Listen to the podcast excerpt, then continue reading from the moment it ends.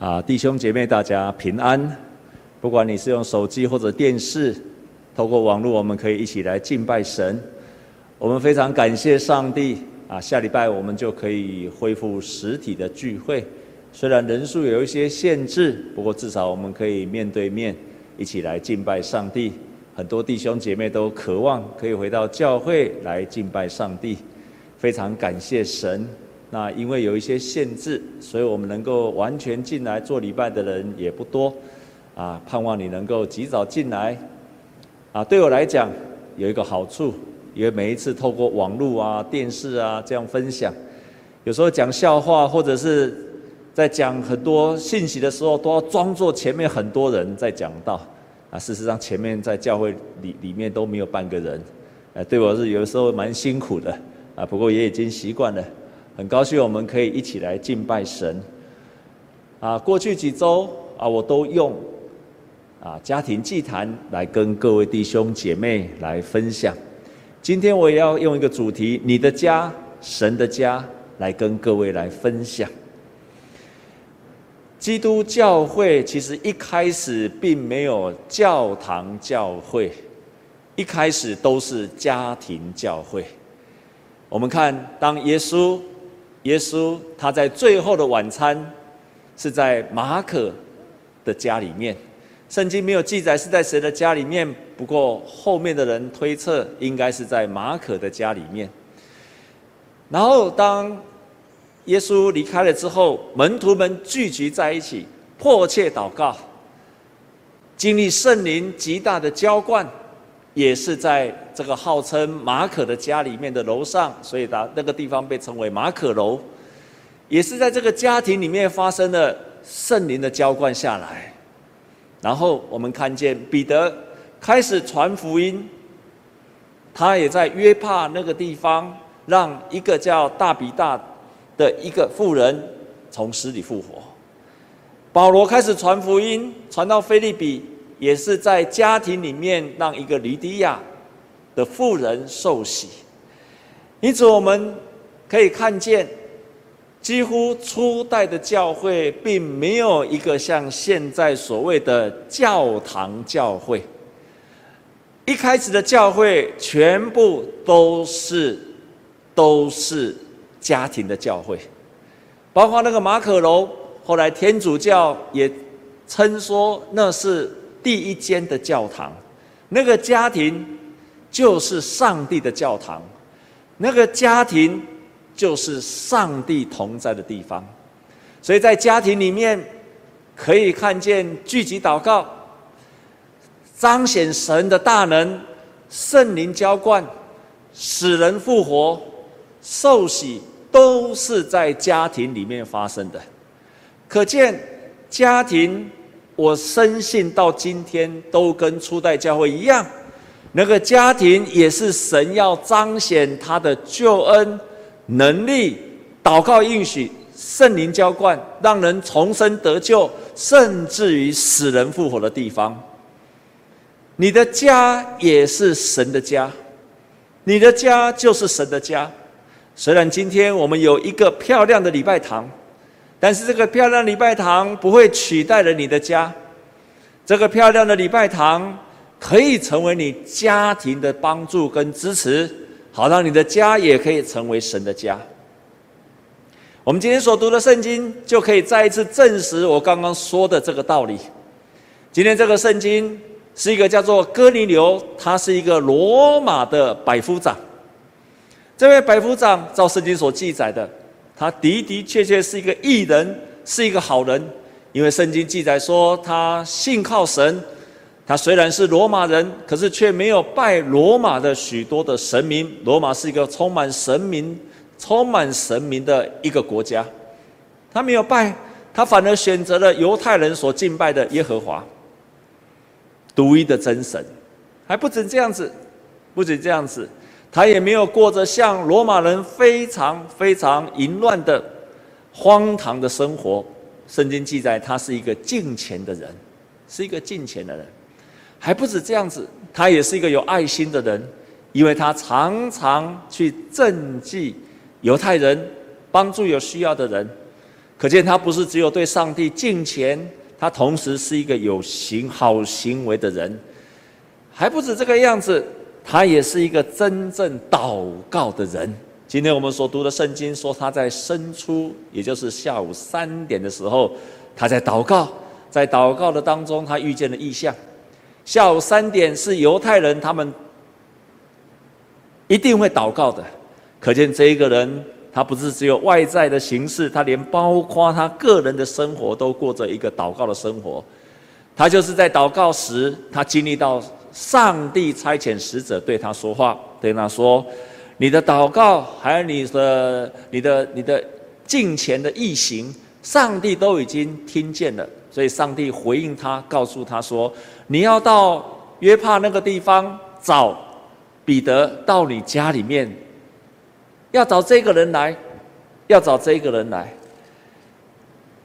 跟你留不止在圣经当中，在今天都是一个好人。”都是一个义人，也是一个敬虔的人。可是，好人、义人、敬虔的人，也一样需要福音啊！也一样需要福音啊！所以他去请彼得来，彼得到他的家中，就是宣扬耶稣基督的福音。哥尼流是一个好人，是一个义人，是一个敬虔的人。他一样需要耶稣基督的福音，为什么？圣经并没有记载，没有记载为什么哥尼流会这么快就接受？可是我自己常常在传福音，当我常常在传福音的时候，我发现不止罪人需要福音，不止贫穷的人需要福音，受苦的人需要福音，连那个好人也需要福音，连那些有成就的人也需要福音。为什么这些人需要福音？因为他们有他们生命当中隐藏的罪恶和痛苦。我常常遇见这些很棒的人、很好的人，他们仍然有隐藏的罪恶跟痛苦，所以他们需要福音。还有，他们需要福音的第二个理由，包括他们没有将来永生的盼望。他们在今生可以做得很好，可是他们对于死后灵魂的归处，那个永恒的生命没有一个盼望。第三个理由，我常常看到这样的人是没有喜乐的，生命没有办法得到满足的。最近，我深信各位最一定有听过这个新闻，就是 Microsoft 的创办人比尔盖茨，比尔盖茨。他跟他的太太结婚了二十七年，在最近前一阵子突然宣告离婚。我听到这个消息非常震撼，因为他在我的心中，真的就是像哥尼流一样，是一个好人，而且常常拿出他的钱去赈济有需要的人。光光这一次的 COVID-19，他就拿出钱来，台币四十五亿去研发。疫苗，然后就是为了帮助那些重没有办法贫穷注射疫苗的国家，真的是一个好人。我想他的故事大家都已经听了很多了。他不仅是一个很棒的一个慈善家，他同时也是一个非常平民化的一个富翁。常常看见他开车。载着他儿子去上学，那个车子也不是顶好的，他也跟大家一样要排队吃麦当劳，所以他是一个不是很骄傲的人，是一个很平凡的人。然后我们常常在电视机看见或者看见他的消息，看见他跟他的太太永远都一起出席那些慈善的宴会，两个人也一起合办了一个慈善的基金会。在世人的眼前，他是一个好人，是一个慈善家，是一个顾家的男人。可是谁能够想到，突然之间，二十七年的婚姻，他们就宣布要离婚了。到今天，Microsoft 的董事会在调查他在许许多多传闻出来的丑闻。亲爱的弟兄姐妹，我举 Microsoft 的 Bill Gates 的意思，我不是要来批判这个人，我完全没有这个意思，我只是要说，常常在我们认知当中的这些所谓义人、好人、敬虔的人，他的生命当中有隐藏的罪恶跟痛苦，他们也需要福音，如同哥尼流也需要福音一般。当彼得到了他的家里面，彼得到了他的家里面，就传福音给他。彼得的信息大概包括三个部分。我们今天虽然没有读这个内容，但它的信息包括三个部分。第一个部分就是在十一章《使徒行传》的第十一章，啊，第十章的第三十四节，彼得就开口说：“我真看出神是不偏待人，原来各国中那敬畏主行义的人都为主所悦纳。”神借着耶稣基督传和平的福音，将这道赐给以色列人。彼得第一传福音的第一个重点，就是借着耶稣基督把和平赐给世界上所有的人。这个和平是平安，是和平，也是和好。这个福音带给人跟人自己和好，人跟神和好，人也跟其他身边的人都和好。所以，耶稣基督带来了一个和好、平安的伟大的信息，让我自己跟自己和好，内心不再有冲突了，里面就有平安了。让我跟别人有和好的关系，让我跟上帝也有和好的关系。彼得的第一个信息就告诉他和平的福音。彼得的第二个信息就是告诉他说，借着圣灵。的能力，耶稣基督从死里复活了。借着圣灵和能力，耶稣基督在这个世界上行神迹奇事，而且最后从死里复活了。用这个信息来表达，耶稣基督是带着能力的，是带着圣灵的大能。他从死里复活，表示所有一切都不能够拦阻耶稣基督带给人的盼望，还有大能。所以，我们不仅在相信一套的信仰的体系，耶稣基督的大能，也包括说我们可以经历到上帝的大能。信仰一个信仰的体系，是我有一套信仰的逻辑、信仰的概念、信仰的系统跟思想。不，耶稣基督是圣灵的大能，所以这个圣灵的大能可以医病，可以赶鬼。可以让人的生命翻转过来，是有能力的，是可以经历到的。彼得所宣传的第三个重点就是：你必须相信他的名，就可以得救，而且罪得到赦免。所以在他所读的《使徒行传》第十章第三十四节这样说：众先知也为他做见证，说：凡信他的人，必因他的名。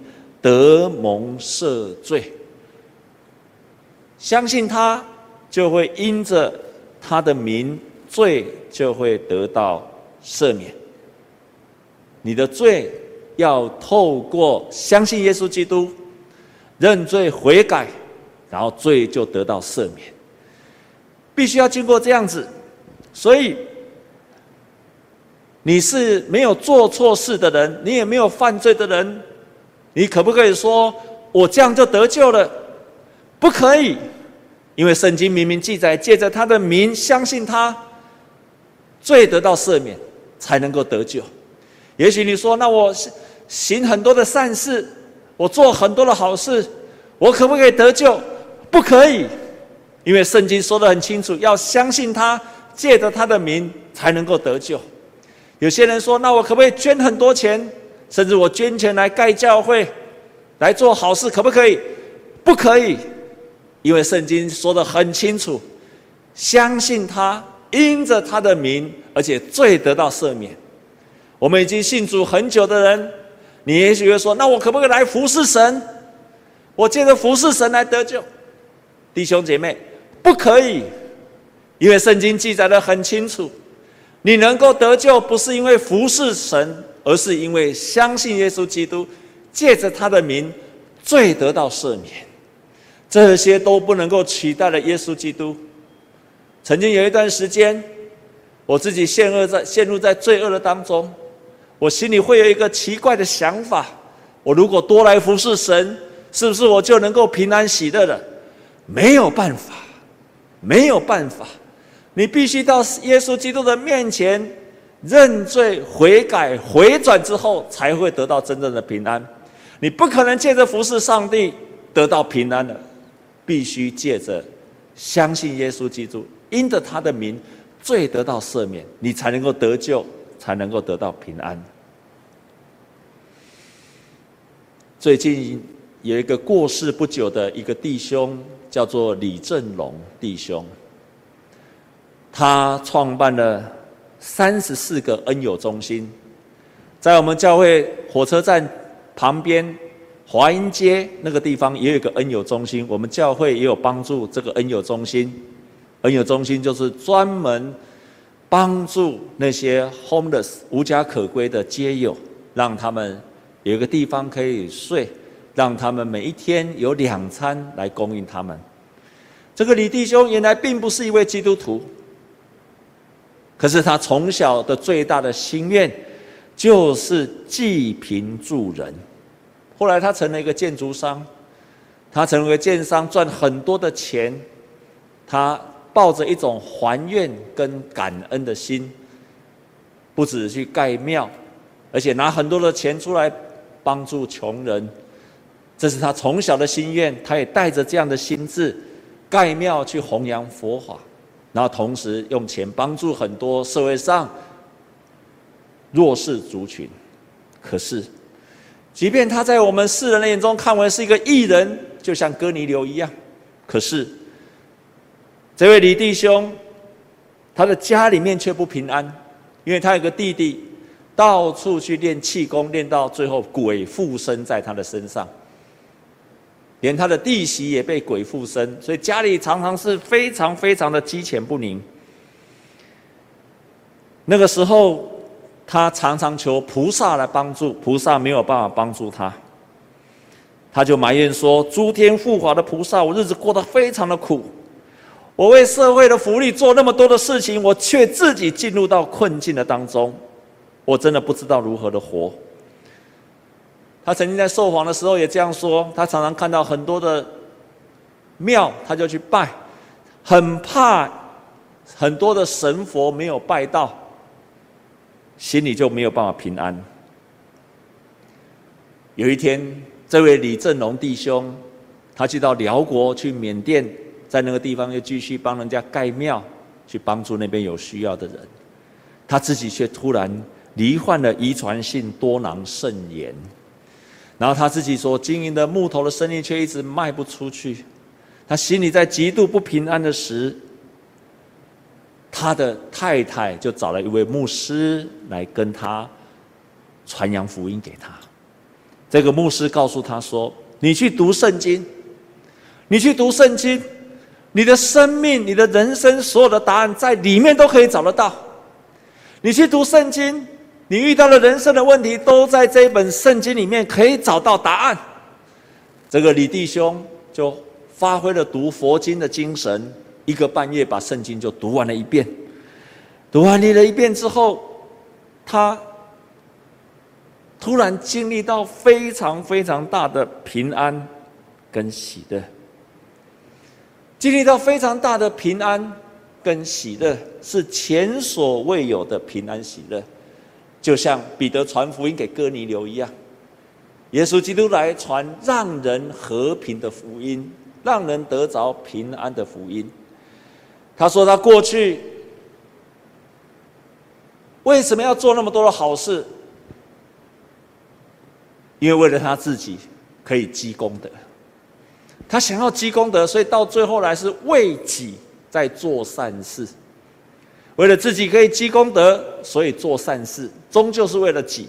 可是发现没有办法得到那个功德之后，他的心里面就开始产生了抱怨、埋怨，然后发现就善行就做不下去了。因为当一直是为己的时候，得不到那个好处，得不到功德，就抱怨了，然后就慢慢的。那个善行变成一个非常非常的勉强，但是他看了圣经，他看见耶稣基督是真正是爱世界上的人，所以他发现他后来整个基督徒，他开始继续做在恩友中心，帮助很多的街友，他一样是出于爱，这个爱是出于他对上帝的感谢，上帝的爱，他就可以一直做下去，一直做下去。这个李弟兄就这样子认识了耶稣基督，也就这样的信了主。我们看见这个哥尼流，当他信了主之后，他呢听了福音，他开始对他的家庭产生极大的影响力。他对他的家人开始产生了影响力。彼得要来时，他就叫他的家人，叫这些兵丁。还有包括他跟他亲近的朋友，还有他的家属、他的亲戚、他的好朋友，都叫到到他的家庭的当中。就在那天，他们听了福音，不止哥尼流本身，也包括他所邀请来的这这些亲友，都同时听见了福音，而且圣灵在当场就浇灌在这个家庭，这个家庭的人就在那个地方，所有的人。同时受洗，圣灵极大的能力就发生了在哥尼流的家庭的当中。为什么会发现在这个家庭？因为他是上帝所预备的救恩的管道。接着，这个哥尼流，一个敬虔的人，一个行义的人，一个好人，圣灵动工在他的身上，他的影响不是自己得救，是连他的家庭得救，连他的亲人也得救。他的朋友也得救，那个影响力透过他不断的延伸出去，圣灵也借着这个人同时降临在所有人的身上。所以我深信，我深信，家庭也是圣灵要动工的是地方，你的家也是可以成为经历到耶稣基督福音跟拯救的地方，只要里面有一个人。像格尼流这样子，愿意渴慕神，照着神的旨意去做，圣灵也会动工在你跟我的家庭。一个人的得救变成了全家的得救，我深信我们也可以做得到。我们要怎么做？我们要怎么做？曾经有一个牧师，当他受洗没有多久，他希望他全家也可以。得救，所以就很迫切的、很迫切的传福音给他的父亲，但他的父亲都不可接受。他以为只要他有，他以为他也要有一个好行为，他就能够改变。他以为他只要满足了这些人的标准，他的父母就能够受洗。其实不然，他最后发现了一件事情，不是单单因为你的行为，他们就会接受福音。唯一的标准就是爱，就是爱。你必须用爱做标准，你的家人才会因着这样来相信你所信仰的，他才会相信你所相信的耶稣基督。当他真的跟他妈妈传福音，他妈妈这样回答说：“我不想跟随耶稣，因为你们一年才来看我一次，你们没有好好照顾我。”耶稣也不会好好照顾我，我要相信济公，因为济公每天都照顾我。哇，这句话真的是一语惊醒梦中人。我宁可相信济公，因为济公天天会照顾我。我不会相信你的上帝，因为你们一年才看我一次。他从那边得到很大的悔改。原来只有真正的爱，才会让你的家人来改变，才会让你的家人体会到基督的爱。可是，要让家人感受到爱，确实是很困难。他也不知道如何让他的家人能够感受到爱，他就想了一招。他每一天、每一次回去，就抱着他爸爸妈妈，就亲他们的脸颊。哇，爸爸妈妈很不习惯这样子，但是他就是要让他感受到真实的爱。回去就抱着他的爸爸妈妈，然后亲着爸爸的脸颊，亲久了就习惯了，拥抱他们。亲他们的脸颊，让他们习惯，然后非常的孝顺他们。可是，当他努力这样做，要让他爸爸知道他爱，却突然有一天，跟他哥哥大吵了，跟他哥哥大吵了。他的爸爸突然跟他讲说：“我不会相我虽然不是一个基督徒，可是我却做人比你更和善。我虽然不是基督徒，但是我做人却比你更友善。”他听到这句话之后，都觉得在上帝的面前非常的羞愧。我失败了，我很想爱我的父母亲，让他们能够认识福音，可是我失败了。撒旦对他说话说：“你失败了，你的爸爸不会尊敬你的见证，你的爸爸也不会尊敬你所相信的耶稣基督，因为你失败了。”他感到非常的羞愧。亲爱的弟兄姐妹，亲爱的弟兄姐妹，爱永远不会失败。就在撒旦跟他讲说你是失败者的时，圣灵感动他，也对他说话。他告诉他说：“爱永远不会失败。”爱永远不会失败，我会用我的爱来遮盖你，也会用我的爱来遮盖你的家庭。我要借着你，让你的家人知道我对你家人的爱。你即使会失败的，但是我会用爱来遮盖你，也会遮盖你的家庭。从此以后，从此以后，你的。你所种下的种子，撒旦再也夺不走了，因为我会遮盖你。当他听到圣灵这个声音，再一次得着力量，就跟他的父亲道歉，跟他的妈妈道歉，为他跟他哥哥吵架的行为来道歉。奇妙的事发生了，当他道歉完之后，这个爸爸说。跟他的妈妈说：“我们的儿子真的改变了。他虽然犯了错，但是他从以前到现在从来没有道歉过。他真的改变了。我就知道他所相信的耶稣基督是真的，因为我以前我的儿子做错事是不会去道歉的。他的神一定是真的神。”他所信靠的耶稣基督一定是真的，他的父亲就信主了。在人的失败上面，反而看见了上帝奇妙的作为，如同圣灵对他所说：“我会遮盖你，我会用爱遮盖你，也会用爱遮盖你的家庭，因为爱永远不会失败。你过去靠着你自己的能力要爱你的家人，不可能。你要依靠我的爱，我就会透过你。”帮助你的家人，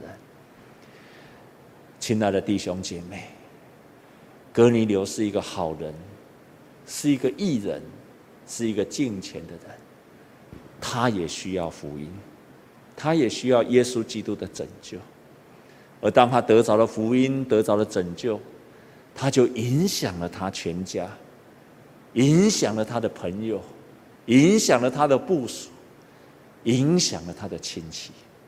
他的家成为得着福音的地方，成为上帝圣灵浇灌的地方，成为让人得救的地方。他的家就是神的家。你的家也可以成为神的家，你的家也可以成为神的家。学像哥尼流一样，成为一个敬虔的、祷告的、帮助人的家庭，传福音的家庭。圣灵就会动工，遮盖你的家。神会这样帮助你的。我们一起同心来祷告。我们一起同心来祷告。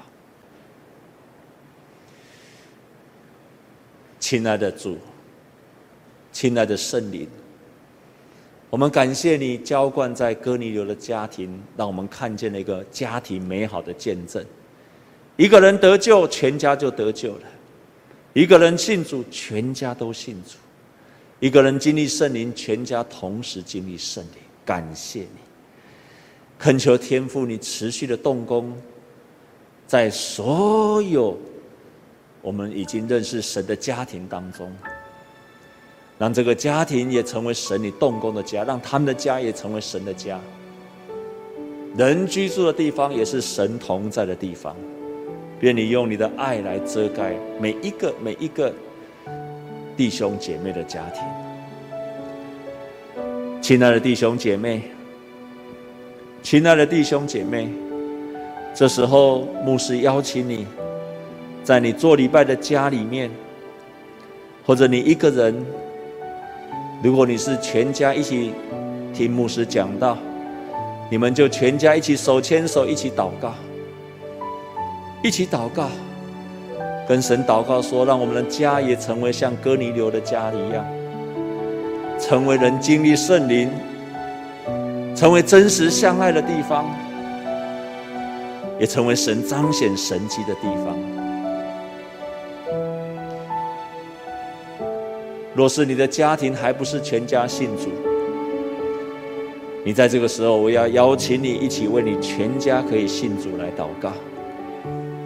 你跟神求，跟神求真实的爱，让你可以真实的爱你的家人。也许你的力量不足，跟神求，你的爱来遮盖我，你的爱来遮盖我的家里。我们有一段时间在神的面前，你在手机前、电视机前，请你为你的家庭祷告。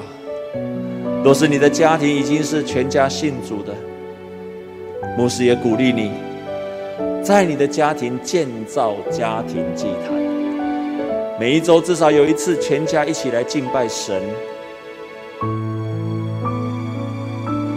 每一周有一天是全家可以一起祷告的，你就开始新建造了祭坛，你的家就是神的家。请我们一起来祷告。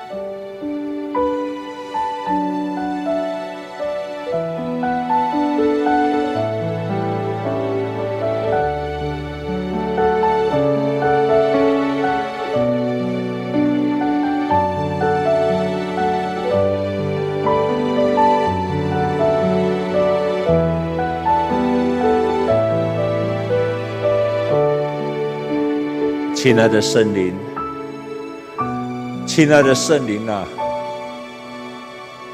求你祝福我们每一个弟兄姐妹，不管他是一个人住，全家一起住。求你祝福他们的家，像哥尼流的家庭一样，这个家庭因为有一个有信心跟敬虔的人，这个家庭就经历到了圣灵的充满，这个家庭经历到了福音彰显。不止他们家受祝福，他们的朋友家受祝福，连他们的亲戚都受祝福。圣灵啊，圣灵啊，你就祝福我们弟兄姐妹，他们的家庭也是这样被祝福起来的。让他们就开始在自己的家兴旺家庭祭坛。我们深信有这样渴慕的弟兄姐妹，圣灵你就会浇灌在他们的家庭当中，好让他们家庭得着你真实的帮助，得着了天父的爱，让他们在他们家庭当中做见证，能够活出那真实的爱去爱他们的家人。他们家人就可以感受到那真正的爱，就愿意全家来认识神。他们就相信他们所认识的神，他们就相信这些弟兄姐妹所信靠的耶稣基督是真实的，是又真又活的神。亲爱的圣灵啊，亲爱的圣灵，求你就这样来祝福我们那所有的弟兄姐妹。谢谢你，感谢你。奉耶稣基督的名祷告，阿门。